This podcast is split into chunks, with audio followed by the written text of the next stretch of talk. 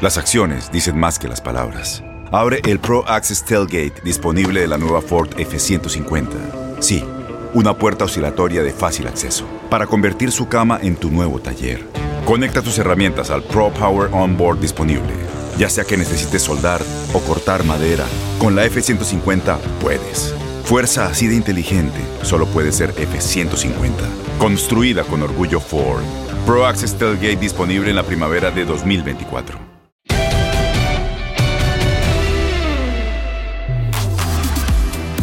Bienvenidos a un episodio más de La Pelota al que sabe. Tenemos un gran invitado ahora que está la Copa América ya sobre nosotros prácticamente en un verano fabuloso, fantástico, formidable en cuanto a deportes. Pues vamos a platicar con mi tocayo. Este, pero antes de saludarlo, Andrés Vaque, ¿cómo estás? Bienvenido. ¿Qué pasa, Alex? ¿Cómo estás? Espero que, todo bien. Saludos a toda la gente que nos escucha, si está en la chamba, en el gimnasio, en el coche, porque nos llegan muchos tweets de mucha banda que nos escucha, la verdad, en distintas partes, así que le mandamos un fuerte abrazo. Hoy nuestro invitado es de lujo y más cuando se trata de Copa América. Podríamos incluso hablar del torneo de la Liga MX y también es un histórico y podría contarnos mil cosas, pero en particular tiene unas, me imagino, unas, unas anécdotas eh, interminables en cuanto se refiere a Copa América. Alex, muy pocos jugaron tantas Copas América como él. Sí, de, de, Necaxa, de América. Nos podría platicar de tantas cosas, cómo ha ido cambiando el fútbol mexicano desde que llegó. Alex Aguinaga está con nosotros. Alex, bienvenido a la pelota al que sabe. ¿Cómo te va? ¿Qué tal, Tocayo? ¿Cómo estás? Un gusto saludarte. Igualmente, Andrés.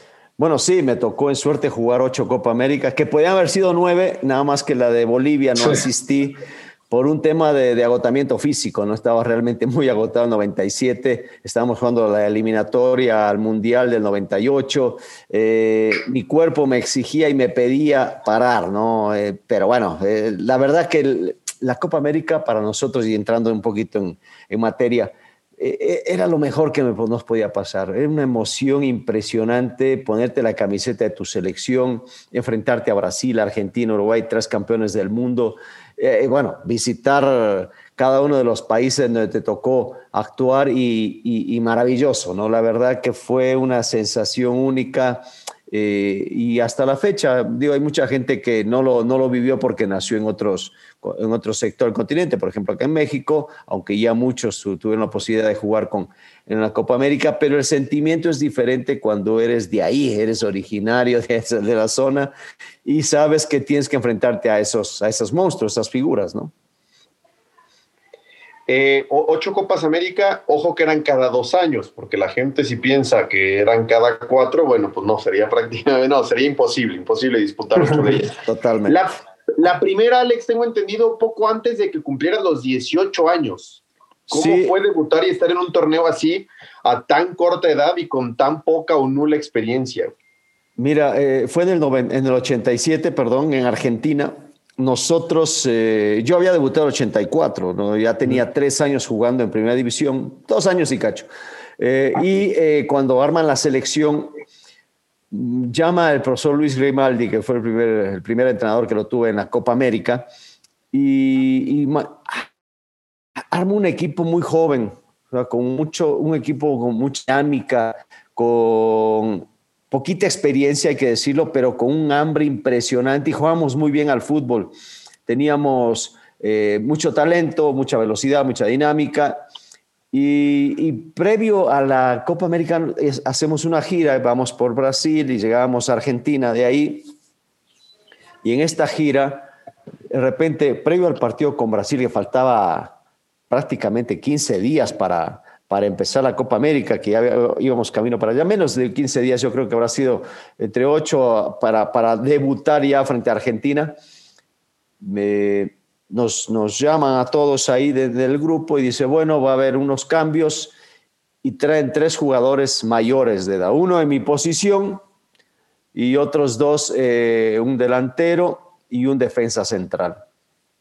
La verdad, todos nos quedamos pues sorprendidos de esta decisión. Creemos, o yo por lo menos creo que no fue del técnico en ese momento, sino de la directiva que eh, sentía que quizás necesitaba otro tipo de elementos, en todo su derecho.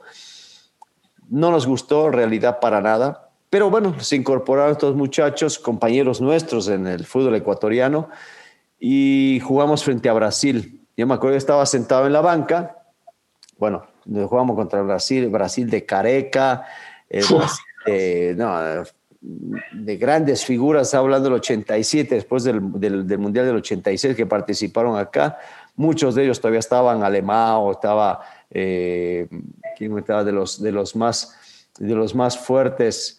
Eh, pero bueno, te digo, me acuerdo de Careca, Careca porque hizo una jugada fantástica, vi una pelota larga, el defensa lo mira, gira y sale corriendo. Cuando Careca le toca con el, con el talón, hace cuenta con el taquito, dobla la rodilla y la levanta con, el, con la parte externa, le golpea, la pelota pasa por arriba, el compañero de Ecuador que iba así, el, el amigo de defensa quedó así, miraba la pelota que iba por otro lado, la controla el del otro lado con el muslo y remata de, de, después de controlar de aire. Golazo. golazo, un golazo de Careca la verdad, digo, no sabía si salir a abrazarlo porque o, ponerme a llorar porque era el quinto gol. nos, habían, hecho 5-0 ahí.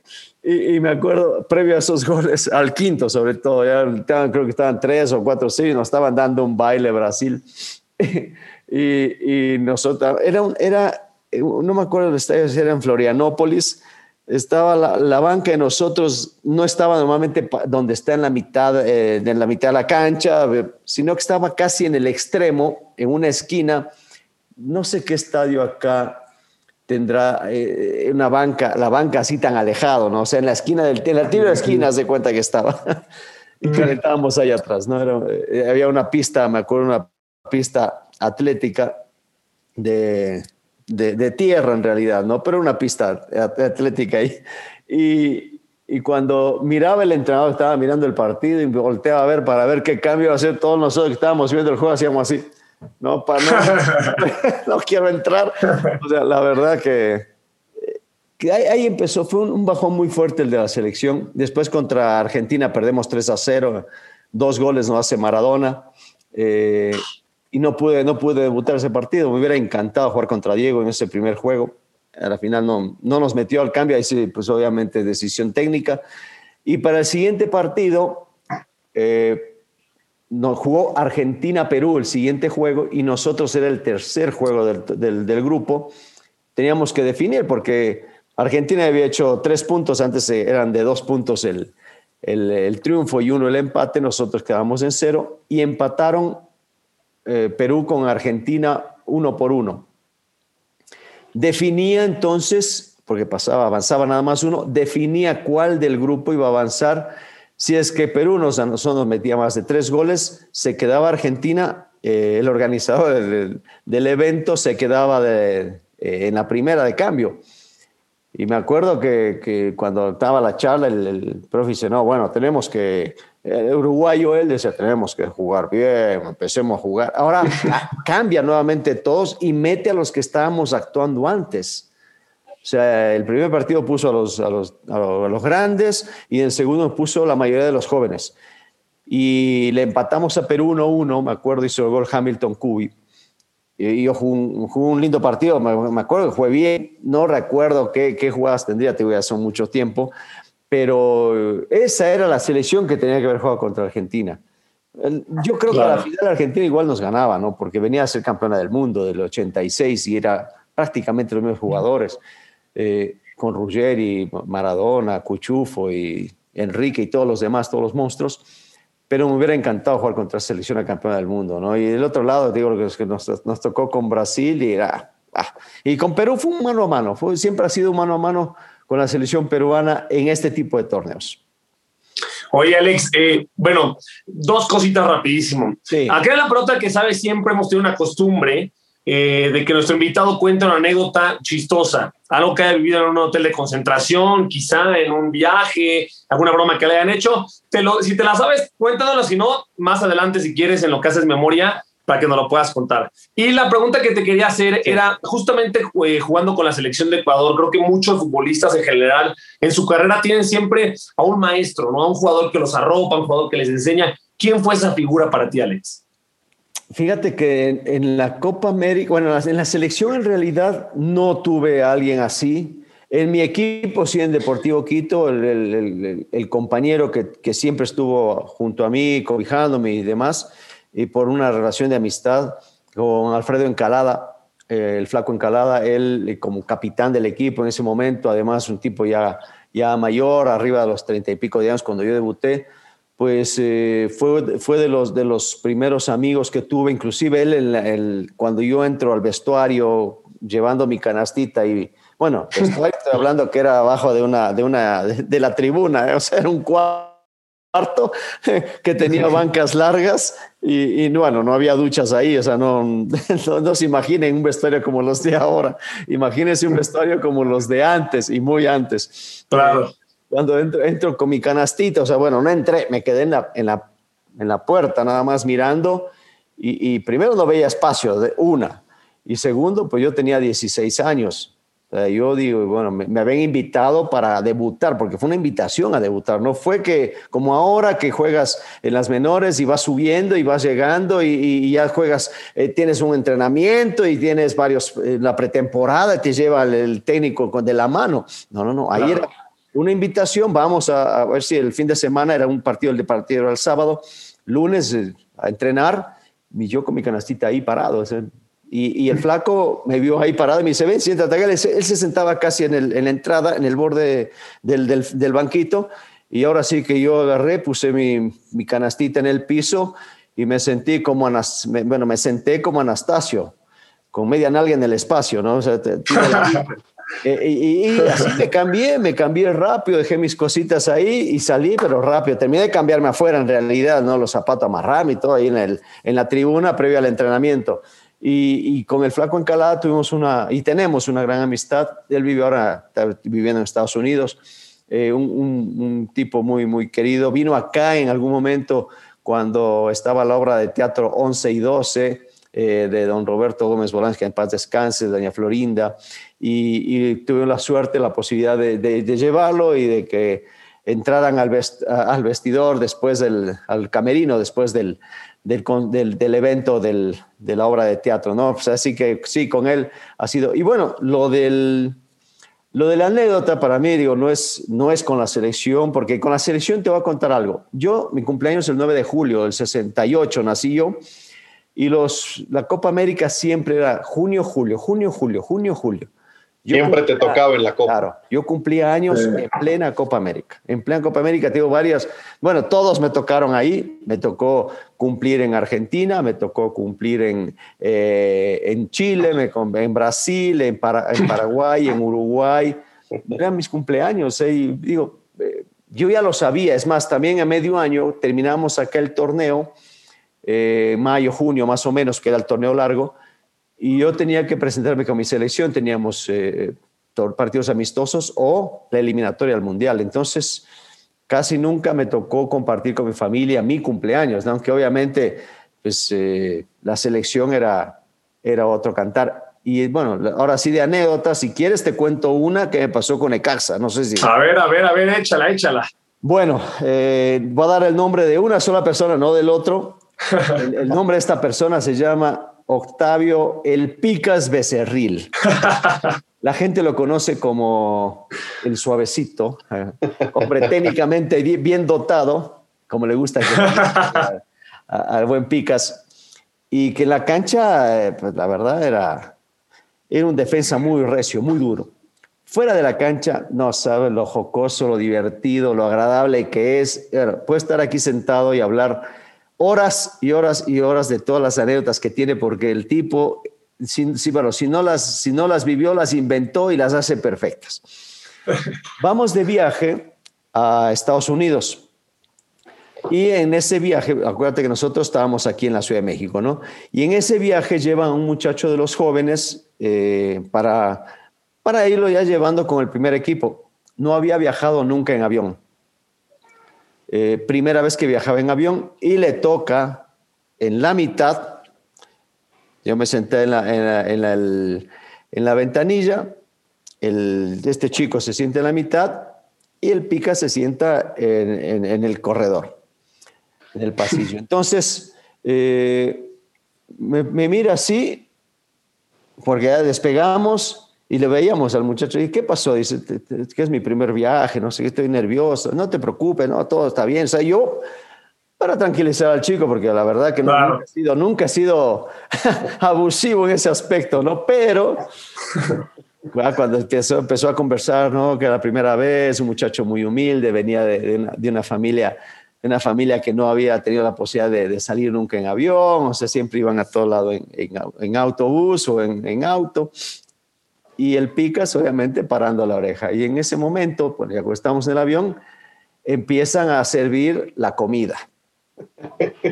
Venía la zafata, con la, eh, la sobrecargo, venía con el carrito y me volteé a ver el Picas, así muy descaradamente, así como haciéndome, mírame. Y entonces yo digo, me dice, Alex, ¿qué pasó, Picas? Te toca pagar a ti. Yo digo, me toca pagar a mí. yo estaba. ¿De qué hablas? Le digo, no, es que te toca pagar. La, vez, la última vez que viajamos, yo pagué la comida. Entonces ya ya agarré enseguida y me hizo, yo pagué la comida, me dice, no, míralo al muchacho. Entonces era un viaje de como tres horas que a Estados Unidos, ¿no? Tres, cuatro horas. Y, y le digo, no, no, no, le digo, no, no, no, no, Picas, yo pagué la última vez, me acuerdo, porque eh, te acuerdas que viajamos para, no me acuerdo dónde le, le dije, dice, yo lo pagué, no, no, no, no, no, a ver, no, espérate, le digo, yo, bueno, tú pagaste, yo pagué, o sea, no, no, ahí quedamos. Ah, no, sí tienes razón. Entonces, a ver, entonces le toca al muchacho, ¿no? Le va a tocar a, él pagar la comida. Y el, chico así, ¿no? Como diciendo, o sea, primero escuchó y se que pagar la comida, se había quedado así, o sea, lo veíamos así, como que se quería hacer chiquito. Y le, y le, y le dice el pica, bueno, te toca pagar, le dice, toca pagar la comida. Y, y yo le digo, qué mala leche el pica, decía, había que seguir con la broma.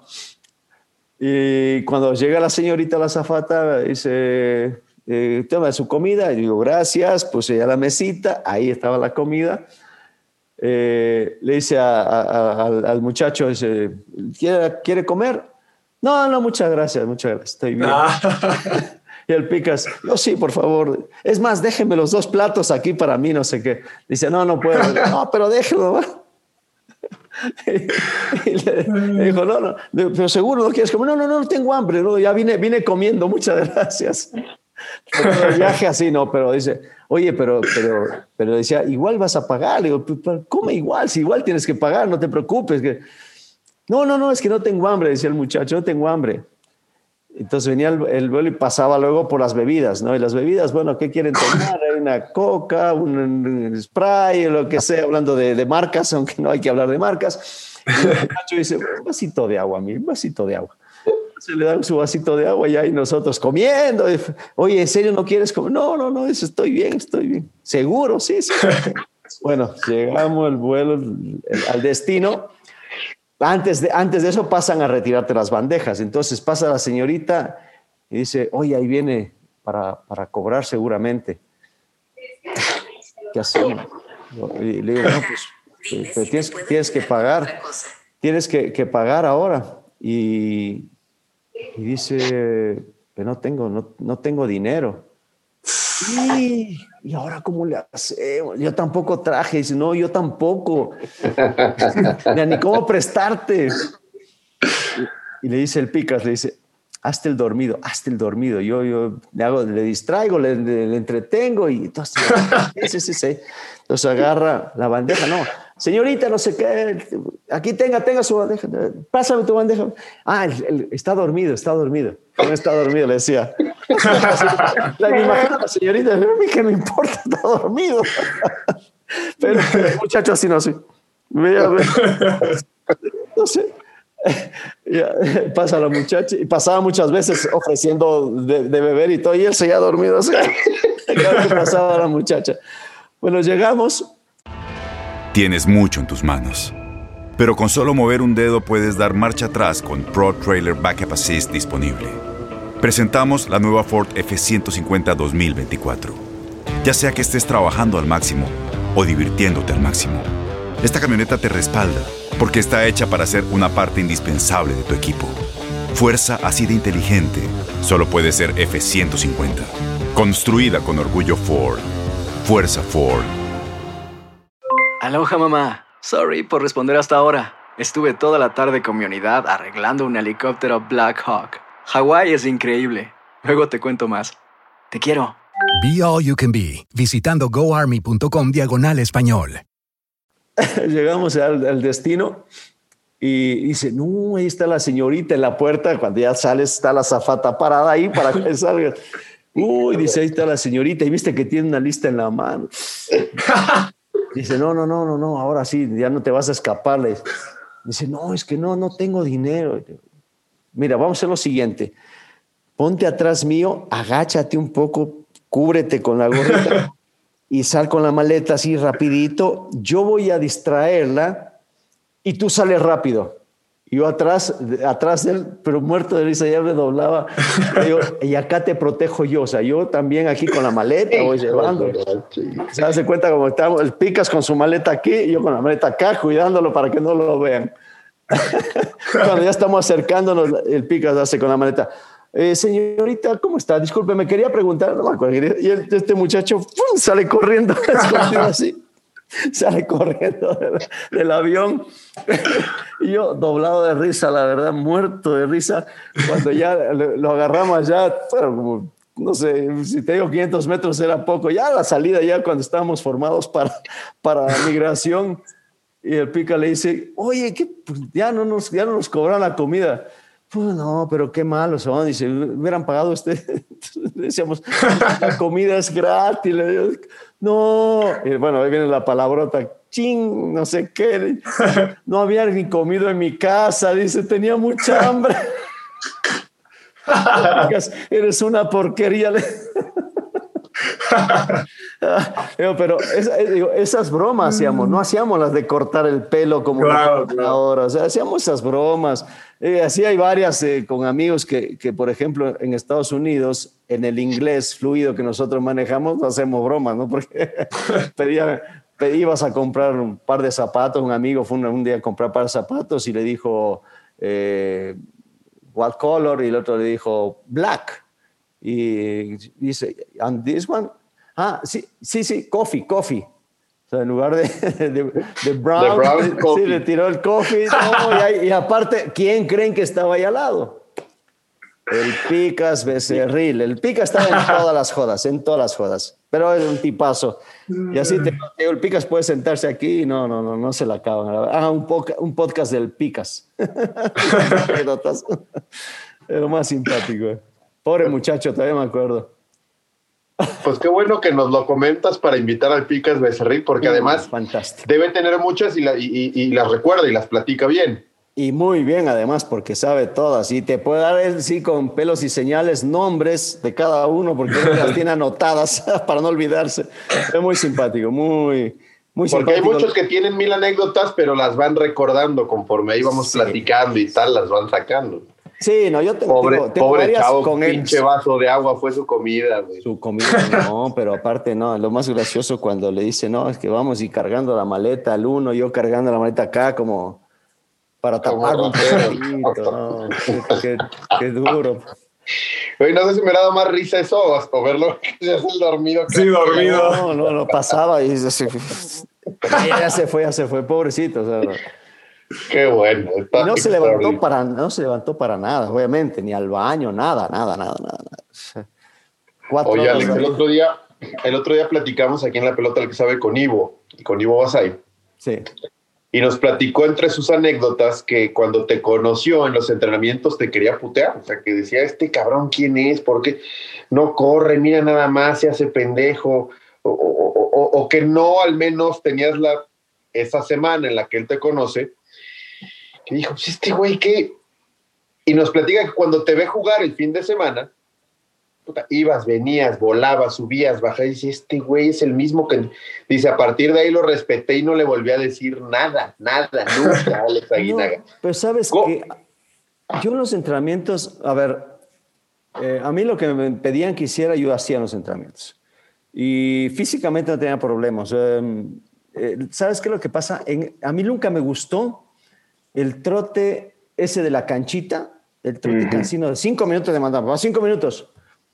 No, a mí cinco minutos eran como maratón para mí, o sea, eran como los 42 y pico kilómetros que tenía que correr, era más, lo más aburrido que existía. Me ponían a hacer trabajos de intervalos, que después, yo estoy hablando que yo empecé en el 84, donde había que cargar chalecos de plomo, con, plomo, nos, te lastimaban aquí, todo, porque eran unos chalecos muy duros, y ponían barras de plomo para, para correr en, en la arena y no tocabas el balón hasta después de tres, cuatro semanas. Entonces perdía sensibilidad, el, cuerpo estaba muy duro. Y fui eh, mejorando, bueno, fui cambiando, con, mejorando los preparados físicos y cambiando la manera de trabajar. Entonces, el correr a mí era lo peor que me podían poner. O sea, si me decían, eh, corre cinco minutos, yo iba último, los veía todos corriendo, ahí digo, no, la verdad, me aburría, me, no me gustaba, no me gusta. Me, endurecían los, los, gemelos, pero me ponían a correr los mismos cinco minutos haciendo intervalos de cambios de velocidad de 15 metros o de 30 metros o de 100 metros y te, los, los cinco minutos te trotaba y te picaba, trotaba y O sea, esos cambios de ritmo los hacía sin problema. Y, a mí no me gustaba el que estuvieran dando el trote cansino. Quizá por eso, tal vez en algún momento llegó el Ivo y teníamos ese tipo de trabajo y y la verdad que, porque el Ivo creo que llega con Luján Manera, si no me equivoco. Eh, sí, y, el profe Macaya era el preparador físico, Gabriel Macaya. Y era mucho de eso, o sea, de la escuela antigua, uruguayo, o no, argentino, Gabriel, creo que argentino, y, te ponía a correr así, y era muy aburrido. Después, digo, en la cancha, pues qué hermoso, en la, cancha había que correr y había que jugar y había que ayudar, y no me tentaba nunca el corazón para hacerlo. Oye, Alex, eh, normalmente si regresáramos en el tiempo, sería muy difícil encontrar a un futbolista, como, como hoy se les denomina vedettes, ¿no? En los 70s, 80s, 90s y antes, eh, todos se partían literalmente la madre. Y no, no, tú nos acabas de contar que cuando llegas justamente y debutas es un vestidor completamente diferente a los que son hoy en día. Hoy, evidentemente, la industria genera más dinero, pero te quería preguntar si crees que justamente está sobrepagado el futbolista, sobre todo aquí en la Liga Mexicana que en la Liga Mexicana hay sueldos, la verdad, muy altos, pero ¿crees que eso de repente puede llegar a influir en que haya los futbolistas que se crecen, que de repente se sientan en sus laureles, que no se parte la madre como la afición querría? ¿Crees que de repente está sobrepagado algunos jugadores? No, a ver, el mercado lo determina, eh, como, sabemos, la oferta y la demanda, ¿no? O sea, tienes, tú ofreces algo y el que necesita eso lo compra, el, valor que le toquen. Es, es, es costoso en algún momento algún amigo me dijo, ¿qué es caro y qué es barato? Es una Coca-Cola para personas que no tienen dinero es caro. Para una persona que es pudiente es barato. O sea, depende de lo que tengas en el bolsillo. En realidad, si es caro o barato. Ahora también en el tema de la oferta y la demanda, eh, hay, jugadores que pierden, no sé, no, te puedo decir que pierden el hambre, porque no, no creo que pierdan el hambre. El jugar al fútbol es maravilloso. Y, y, te digo, cuando, te, cuando estás más cerca del retiro te das cuenta lo que pudiste desperdiciar, lo que desperdiciaste en tu vida.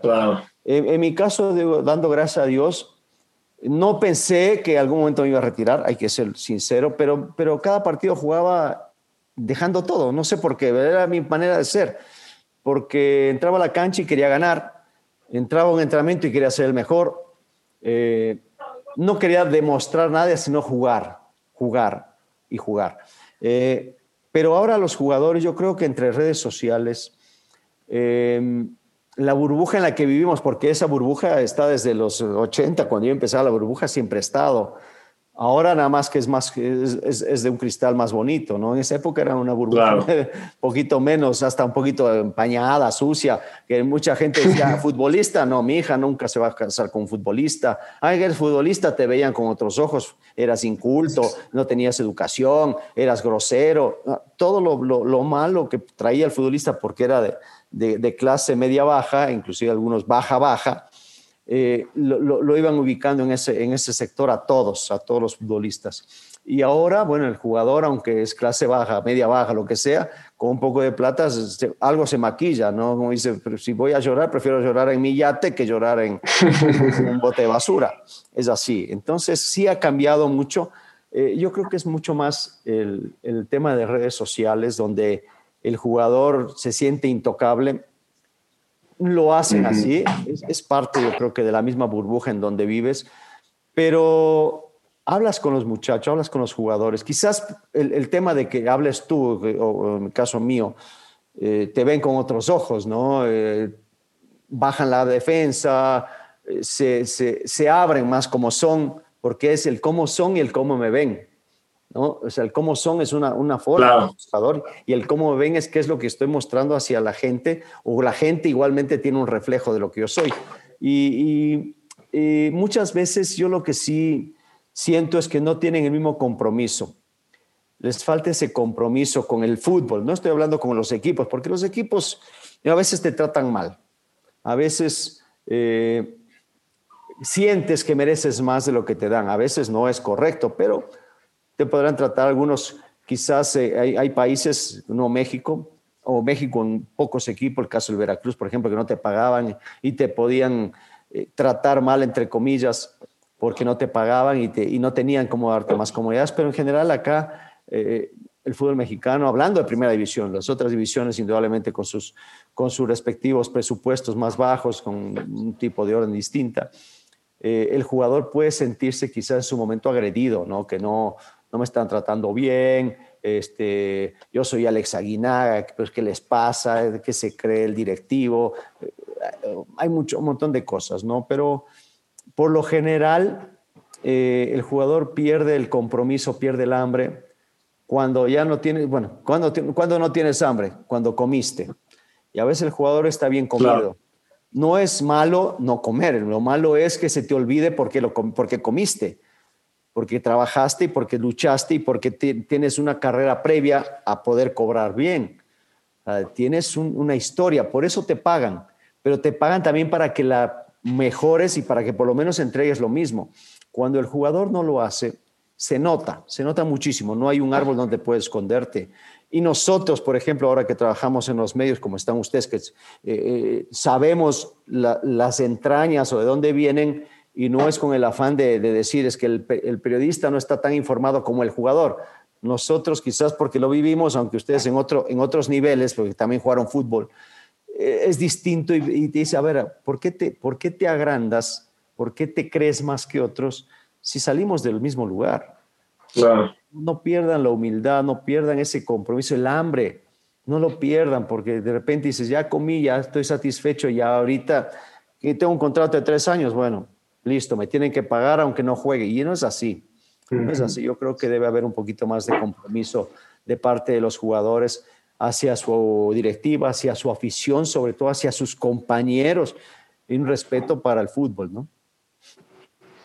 Oye, Tocayo, volviendo al tema de la, de la Copa América, te quería preguntar por la del 93, que fue muy particular. En tu país, aquella semifinal con México, según yo, con un aguacero, llovía a mares.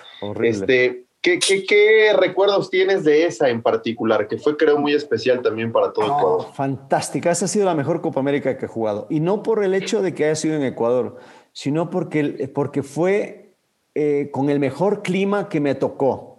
En Sudamérica, a medio año hay invierno. Y si vas a Argentina, vas a Brasil, vas a Chile, Paraguay, Uruguay, las temperaturas son muy bajas y, yo, por ejemplo, a mí no me gustó nunca jugar con temperaturas bajas. Eh, digo, bajas en serio, ¿no? Porque de repente dices, ok, con friecito es rico porque te, te, activas, calientas y no paras nunca de correr. Es hermoso. Pero cuando llueve, cuando tus, los zapatos eh, empiezan a pesar, no como los que están ahora, ahora son papel. Ahí pesaban los zapatos cuando se mojaban. Eh, se mojaban las medias, que también eran, eran pesadas de por sí, mojadas más todavía. Muy incómodo, o sea, con la camiseta toda pegada y eh, pesada. Eran otras épocas. Y, ese día, precisamente en el, partido frente a México, no había llovido nada en la Copa América. Estaba hermoso para nosotros jugar en Quito. Eh, le ganamos a Uruguay, le ganamos a Paraguay, le ganamos a Estados Unidos. Eh, nos enfrentamos contra México y yo les decía a los muchachos, digo, ojo, con esta selección les decía, viene un año trabajando, no es una selección hecha al vapor, no es una selección que se armó para esta Copa América, es una selección que se armó para el Mundial del 94. Es una selección que tiene grandísimos jugadores, digo, está Hugo Sánchez, que era el goleador, digo, es goleador del Madrid, o sea, no es, no es cualquier cosa. Y venían amigos míos, el Beto Aspe, Ramoncito Ramírez, el mismo Jorge Campos, digo, los conozco a todos y es una selección muy fuerte con Miguel Mejía Barón a la cabeza. O sea, lo sabíamos, lo jugamos serio. Yo me acuerdo que eh, previo al partido le digo, a ver, en los tiros de esquina la tiran al primer poste, a la corta, y Hugo Sánchez siempre arranca al segundo palo. ¿Quién le tocaba marcar? Bueno, tú, ojo, porque la pena y él va siempre al segundo palo. Bueno, parece que le dije, muchachos, así nos van a hacer el gol, aplaudamos. increíble, o sea, peinan, atrás Hugo Sánchez, ping, gol. Y después una jugada de Ramón Ramírez, ya cuando estábamos la selección encima buscando el empate, en una descolgada Ramoncito hace un, hace un lindo gol y nos sacan de la, de, la Copa América eh, para las semifinales, por eso queríamos llegar a la final. Y fue eh, el día más triste de mi vida, eh, hablando, yo creo que sí, el más triste habrá sido ese porque quería llegar a la final y enfrentarme a Argentina, pero no se dio. Y en tu país con tu gente, sí, correcto. Además, imagínate, o sea, pero es que fue una maravilla, la, verdad, la afición, la afición, la afición, de allá fue espectacular, el aficionado que iba, apoyaba, alentaba, gritaba, disfrutaba, fue una, una Copa América fantástica. Oh, Oye, Alex, dime, algo, eh, porque existen muchas versiones de esta historia, pero quería preguntarte a ti a ver si nos puedes contar. Dime. ¿Cómo fue ese acercamiento del bolillo contigo cuando, pues de alguna manera, habla, habla contigo para que regresaras a, o para que asistieras con la selección de Ecuador? ¿Cómo fue esa historia? Mira, eh, yo me retiro, no renuncio, ¿no? Porque luego eh, son palabras similares, pero no, no bajo el mismo contexto me retiro de la selección en 99. Había terminado la Copa América de eh, Paraguay. Y eh, previo a esta Copa América, nosotros, en el caso personal, teníamos un grupo que hablaba con los directivos para arreglar todo el tema de los premios, la parte económica que le interesaba mucho a los jugadores. Pues íbamos, somos profesionales y, y la Comebol, la Confederación Sudamericana de Fútbol, es la que entregaba premios a los equipos daba premios a los equipos, daba dinero en efectivo para los equipos para que puedan armar sus selecciones, para poder viajar y para poder mantener y además pues obviamente tenían premios por participar. En Ford creemos que ya sea que estés bajo el foco de atención o bajo tu propio techo, que tengas 90 minutos o 9 horas, que estés empezando cambios o un largo viaje, fortaleza es hacer todo, como si el mundo entero te estuviera mirando presentamos la nueva Ford F150 2024. Fuerza así de inteligente solo puede ser F150. Construida con orgullo Ford. Fuerza Ford.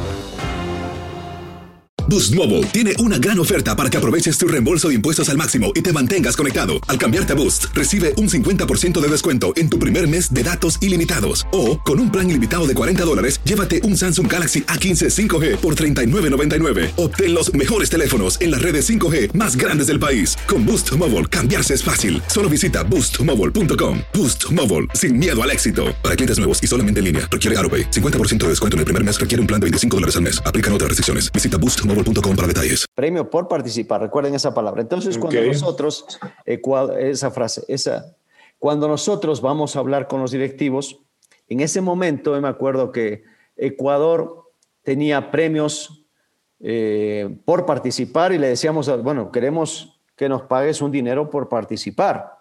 Tenemos tres partidos.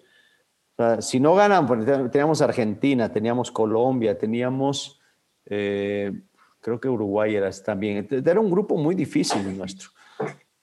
Y hablamos precisamente con, con, los, con, con, los, directivos, un grupito de jugadores que estábamos ahí, que éramos los, encargados, y los directivos nos dieron la vuelta todo el tiempo. O sea, sí, sí, sí, luego hablamos, sí, luego hablamos, sí, luego hablamos. Bueno, el día del partido todavía no habíamos arreglado los premios. Entonces yo me reúno con, ya me reuní yo solo, le digo, sabes que no, no, no, quiero que se distraigan, yo arreglo este tema. Y los directivos dicen, no, te vamos, les pagamos por ser campeones de la Copa América. Le digo, si no son campeones no cobran nada. Le digo, oye, está bien que, que, que, vamos a aspirar a ser campeón, pero vamos a ser realistas. Mira con qué selecciones vamos a jugar, qué selecciones vienen armadas. O sea, y ustedes cobran, le digo, ustedes cobran, pase lo que pase. Ustedes reciben, recuerdo que era, si no me equivoco, 400 mil dólares por la participación de la selección. Estoy pidiendo que nos des, o por lo menos a, ganar los partidos, que si ganamos los partidos hay un premio. Y le habíamos hecho una lista, inclusive creo que iba a ser 12 mil dólares por la primera etapa. Imagínate, 400 mil, pedíamos 12 mil para todo el grupo. Claro. Nos iba a repartir como 400 dólares cada uno, exagerándote. Pero bueno, eh, no se llega a un acuerdo y a la final saltamos a la cancha la verdad, sin, un acuerdo, sin un acuerdo. Era, era, la verdad, muy molesto para todos y perdemos los tres partidos que jugamos ahí. Una participación horrible, la peor. Hicimos un solo gol, creo que lo hizo el flaco Caviedes. No, la verdad, horrible. Cuando regresamos a, a nuestro país, a Ecuador, la Federación Ecuatoriana de Fútbol hace una campaña en mi contra diciendo que yo soy el cabecilla, que yo juego por dinero, que todos los jugadores estaban bien y que solo Aguinaga era el, que ponía, era la manzana de la discordia. No, Y la prensa, prensa amiga, claro. un sector de la prensa amigos de, los dirigentes de ese momento, siempre hay, no sé cómo, digo, siempre Dios los, Dios los hace y ellos se juntan y me empezaron a dar palo. empezaron a dar palo. Entonces, cuando viene este tema, digo, perfecto, muy bien, ok. Yo era el capitán de la selección, había participado ya en tres, tres eliminatorias mundialistas, la del 90, la del 94, la del 98. Me dijo, ok, está bien. Me retiro de la selección. No quiero jugar más en la selección. No me interesa. Estaba muy dolido, muy, muy dolido y vengo para México, porque me dicen, pero renuncias a la selección. Le digo, no, me retiro. No renuncio porque no estoy nombrado a la selección. No me han llamado a la selección. Entonces le decía en el concepto retirarme, pues ya, listo, no me, no me llamen. Si renunciaba era si me llamabas, ahí renunciaba a la selección. Entonces, hay, son hilos muy finos, ¿no? Porque renuncias es una cosa como lo que le pasa a Carlitos Vela, que él renuncia, pues le convocan, y retirarse es otra cosa, como lo quise yo, ¿no? no ya, se acabó. Hasta aquí llegó mi, mi, etapa con la selección. Y vengo a jugar, nombran un nuevo director técnico, ahí no estaba Bolillo en esa época, estaba Carlos Sevilla, que fue el técnico que me, que me debutó, y ahí en la selección ecuatoriana, lo sacan a Carlos y meten a, Bolillo Gómez, a Hernán, ahí en la, en la selección. Lo primero que hace Hernán es venir a visitarme acá, viene a México Acá estábamos, creo, el, Iván, Iván Hurtado, estaba Ariel Graciani, si no me equivoco. Eh, el Team Delgado también creo que andaba por acá. Entonces viene a hablar con los jugadores de la selección y con un firme propósito en el caso personal de que yo regrese a la selección. Nos vemos precisamente en, en Guadalajara, eso jugamos en el Estadio Tecos ese día. Todavía no manejábamos los, creo que todavía no teníamos celulares, no estoy, no estoy completamente seguro, teníamos todavía esos antiguitos que es, los que se cerraban y abrían, creo. y habla conmigo Hernán y me dice, me gustaría que estés en la selección. Le digo, Hernán, te agradezco muchísimo, te deseo suerte, no te conozco, no te conozco, te agradezco que vengas acá, te deseo mucha suerte, pero yo no regreso a la selección. Me dice, ¿por qué? Y le conté lo que pasó. Y dice Hernán, dice, mira, es que yo eh, quiero que seas mi entrenador en la cancha, mi mano derecha, el capitán del equipo. No más faltaba que me diga que cobre mi sueldo. Eh, eh, Hernán, un tipo calidad, 10 puntos, maravilloso. Digo, Hernán, digo, la verdad, no, no, no tengo, no tengo ánimo para ir. La verdad, no, no quiero ir a la selección porque me trataron muy mal. Llamo, bueno, terminó y dice, bueno, si cambias de opinión, vamos a estar aquí en este número de teléfono. Eh, ojalá que puedas, piénsalo bien, tómate unas horas. Le llamo a mi esposa y le digo, vino el técnico de la selección Ecuador para que yo regrese a la selección. Dice, ¿qué le dijiste? Le dije que no. a mí me trataron muy mal, acuérdate todo. Y me dice mi esposa, era la selección. Digo, sí, pero es que, a ver, ¿Quién te trató mal? Digo, los directivos y la prensa. Y la, los aficionados, no, pero bueno, igual con lo que hablan estos, a mí me, me tiraban palo todo el tiempo. Me dice, mi esposa me dice, piensa bien, quizás esta sea la última oportunidad que tiene Ecuador de calificar a un mundial. No me dijo que este es la última oportunidad tuya de llegar a un mundial. No, no, no. Me dijo la oportunidad de Ecuador de llegar a un mundial por primera vez. Dije, sí, pero es que me trataron mal. la verdad, no, a nadie le gusta que lo traten mal. Me dice, bueno, piénsalo, hazlo por la, hazlo por la gente, por los aficionados. Tu papá, mi papá, mi familia están ahí. Dije, bueno, ok. Bueno, ok, está bien, bajo tu responsabilidad, le dije, no me acuerdo. Y le hablo a, Hernán al hotel y le digo, Hernán, eh, sí, dime Alex, voy con una sola condición, una sola condición, la que quieras. No voy a hablar con los directivos ni de premios, mucho menos obviamente de premio, ni de nada, nada. Organicen ustedes todo. Yo voy, juego y regreso. Así. Voy, me concentro en la selección, en la casa de la, bueno, concentrábamos en un lugar, en un instituto militar. Ahí se concentraba la selección. Voy, me concentro, juego y me regreso al otro día. ¿Está bien? Dalo por hecho, ya está listo. Y, así fue. Ya después se fueron un poquito limando aspereza con los directivos pero nunca más volví a hablar de premios con ellos. Para mí yo les dije, sabes que eso, es letra muerta, yo no quiero saber nada más. De, arreglen ustedes el dinero, yo voy a estar dentro de lo que ustedes digan. Si no hay dinero, tampoco no me interesa. Lo que yo quiero es nada más que respeten, que voy, juego, bueno, entreno, juego y me regreso. Y sí, así llegamos por primera vez a un mundial. Fue maravilloso lo que debe haber significado para ti esa generación de ese mundial. Me acuerdo perfecto, me acuerdo perfecto cuando Ecuador clasificó. Oye, Alex, de, eh, finalmente de, la gente que enfrentaste o que tuviste en una cancha, ya nos platicaste que viste a Maradona, viste a Careca, viste a Francescoli, según yo, este Hugo, la Italia del 2002, tal. ¿Alguna selección o algún rival en particular que hayas dicho, saberlo aquí en primera fila de otro mundo, que, tenía un fútbol, una clase, una calidad que, impresionaba, pues más todavía de lo que ya de por sí en televisión seguramente tenías como referencia. Sí, a ver, a mí me tocó eh, Maradona en el 79 cuando fue campeón del mundo en la selección juvenil. Y me tocó verlo en el 82, aunque termina muy mal ese mundial pegándole a un brasileño y expulsado. Eh, pero me tocó también verlo en el 86 y, lo que Diego Maradona significaba para la selección argentina, para el fútbol, fantástico.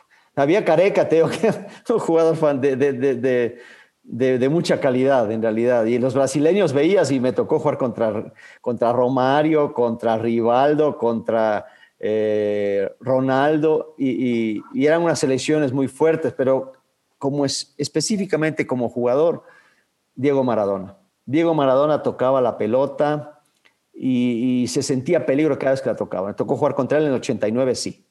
Nos enfrentamos, terminamos 0-0 ese partido. Pero cada vez que tocaba Diego la pelota era fantástico, era formidable verlo en plenitud todavía, ¿no? En plenitud de condiciones, con, con la fuerza, aguantaba patadas, ¿no? Impresionante, tenía una, unas piernas de este tamaño, aguantaba, se paraba y no lo podías mover, no lo podías mover, era increíble. Tengo una foto con, con él, bueno, una foto que, nos sacaron en plena acción, y yo enfrentando a Maradona y, pasando la pelota por atrás de la pierna mía, o sea, como un taquito, sacándomelo a Diego de encima.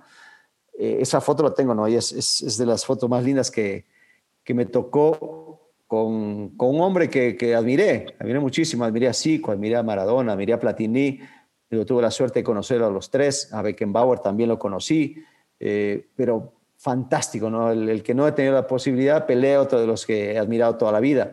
Sin embargo, enfrentarte con Maradona en la cancha era fantástico. Después, bueno, convivir con él y otras cosas que, que, tuvimos la suerte de hablar un par de veces, maravilloso. Y me tocó épocas con Francesco y con el Diablo Echeverry, con el mismo Iván Zamorano que tuvimos acá, eh, Marcelito Salas, estaba el Cabezón Ruggeri o, Dunga.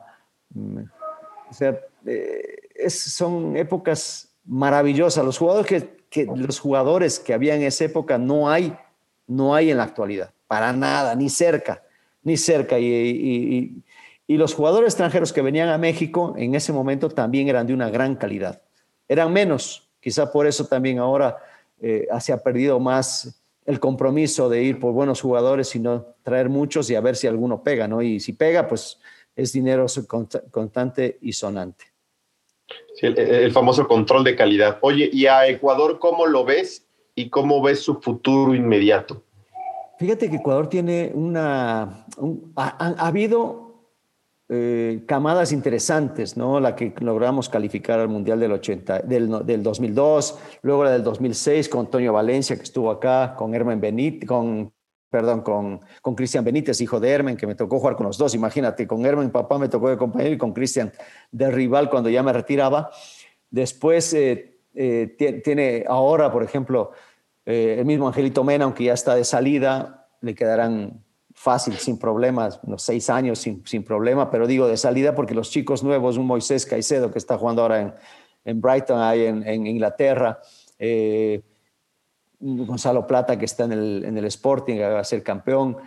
Eh, sí, son, son, son chicos que tienen un gran talento, mucha calidad, eh, vienen con hambre y eso me gusta mucho. Es la selección ecuatoriana. No teníamos selección, ahora llegó Croix primero y después se fue y llega el profesor Gustavo Alfaro y consigue armar una buena selección o, entra bien en, en, el, en, el, grupo de los ecuatorianos y hace un, hace un buen trabajo y espero que lo siga haciendo. Nosotros iremos empujando desde nuestra, nuestro lugar, presionando para que siga por ese camino porque creemos que es el correcto y él también así lo, lo ve, pase lo que pase con resultados negativos. Hasta el momento vamos bien, el único negativo fue con Argentina 1-0 en el inicio de la eliminatoria, pero ahí va. Yo creo que esta selección va a calificar al Mundial porque tiene con qué, ojalá que, que nada más se siga en ese camino. Así que yo le tengo, le tengo mucha fe a nuestra selección ecuatoriana. Y la última, porque me gusta hacer catarsis, ya tuve ahí, te tengo acá, porque yo este, pues sufrí mucho con Chivas siendo chiquito contra el Necaxa. Ese Necaxa de los 90 me hicieron llorar, me frustraron muchas veces. Entonces hago catarsis con este tipo de invitados. ¿Cuál era el secreto? Y es la última, Alex. ¿Cuál era el secreto de ese gran equipo que marcó una década, marcó época, que tenía un plantel y un técnico extraordinarios? Pero ¿cuál fue el secreto al interior? Porque muchas veces grandes planteles no terminan por dar títulos o por ser buenos equipos de fútbol y ese sí. Yo creo que hay dos palabras, compromiso y convencimiento. O convencerse de que tienes con qué, convencerse de que lo que estás haciendo es lo correcto, creer en tu compañero, creer en ti mismo, en tus posibilidades. Y ese convencimiento, pues lógicamente es, es, eh, no viene únicamente del técnico, porque de repente es, es, que el técnico no los convence a los jugadores. ¿Cómo? Técnico es un hombre y está fuera del camerino. Este convencimiento es de adentro, del grupo de jugadores. De ahí viene el convencimiento. Y la segunda es el compromiso. Comprometerte, eh, pero absolutamente con el equipo. No es este, así, ahora, ahorita sí, mañana no o ya dentro de dos semanas que empieza la liga, ahí va a estar comprometido. No, es todos los días. Y nos tocó a nosotros cambiar constantemente jugadores. Muchos se iban a la América, otros salían del equipo, no, lo compraban algunos jugadores eh, o tenían que irse directamente a la América. Y, cada año era así, salió el Ratón Zárate, salió el Ivo, salió el Beto, salió Peláez, y luego venían otros jugadores que de repente no tenían la misma fuerza, bueno, Luis Hernández, no tenían quizás la misma fuerza, pero sí venían con el mismo compromiso desde que llegaban. Acá nuestro, a nuestro equipo llegó un, un Cuauhtémoc Blanco que cuando estaba en el América era el equipo de Cuauhtémoc Blanco, porque él jugaba solo. Vino acá y jugó en equipo. Y yo siempre le, molesto y digo, ¿a qué aprendiste a jugar fútbol? Era un gran jugador de, de, fútbol chiquito, ¿no? Donde eh, jugaba él solo. Vino acá y, aprendió a jugar para el equipo y cada vez siguió mejor. Y después aprendió eso y, puso al servicio de todos los equipos en los que estuvo la calidad que tenía. Y, venía convencido de que teníamos que hacer algo diferente, teníamos que ganar, teníamos que ser el mejor de todos. Cuando entrabas en la cancha, te entregabas por el compañero, te entregabas por el técnico, el que esté, porque estuvo Manuel Apuente, luego estuvo Raúl Arias y después vinieron otros técnicos más. ¿no? Entonces, esa era parte fundamental. Eh, y, de, y, afuera, y digamos de del cuerpo técnico para arriba, hablando de los directivos, estabilidad. La estabilidad con un técnico, ¿no? Estaba Enrique Borja, no, estaba cualquier directivo. Sostiene a Arias a pesar de los malos resultados. Primer, el primer torneo que dirige, perdemos la final con el Toluca. La segunda le ganamos a las Chivas, que ahora te acordarás, Alex. Y después no, no tenemos un, par de, años sin títulos, pero logramos el título de la CONCACAF, que nos permite llegar al Mundial de Clubes y tiramos terceros con Raúl. Eh, viene la final contra el América, que nos, bueno, estábamos en el Mundial, a mí no me toca participar, pero ese equipo con muchos cambios durante, durante su vida deportiva, siempre se mantuvo arriba, siempre se mantuvo arriba, entonces era ese convencer y, y comprometerse, ¿no? Todos, no podíamos no dejar de hacer lo que, lo que nos pedían porque pues primero te pagaban una, después hacer lo que te gusta. Y tercero, lo más lindo es quedar en la historia de, un, de, un, club, de un aficionado, en la mente de la gente. Y eso fue lo que nos permitió a nosotros ser diferentes en esos, en esos noventas de, de la década del Necaxa. Muy bien, Alex. E-, ese es uno de los grandes misterios del fútbol mexicano, que primero Cuauhtémoc jugó en el Necaxa que tú en el América gran misterio del fútbol mexicano. En América, ¿no? Fui después como, como auxiliar de Manuel Apuente, que lo quiero mucho además. Pero yo pensé que algún día iba a ser de jugador y no. al revés, no Te negaste o no sé qué pasó, pero no se dio ese ah, paso. hay algunas historias. Eh, Alex, te mandamos un fuerte abrazo. Gracias por el tiempo y estamos en contacto para seguir reviviendo anécdotas de selección, de club, de fútbol mexicano, de todo. No, por favor, mi querido Tocayo, a las órdenes. igualmente un abrazo Andrés, a la gente que nos, escucha, un fuerte, fuerte abrazo para todos. Andrés no pagó el internet y se le cayó y se los fue. Abrazo, Alex, que te vea muy bien. Un buen día, cuídense, gracias. Bye, gracias. Muchas gracias, Nacho.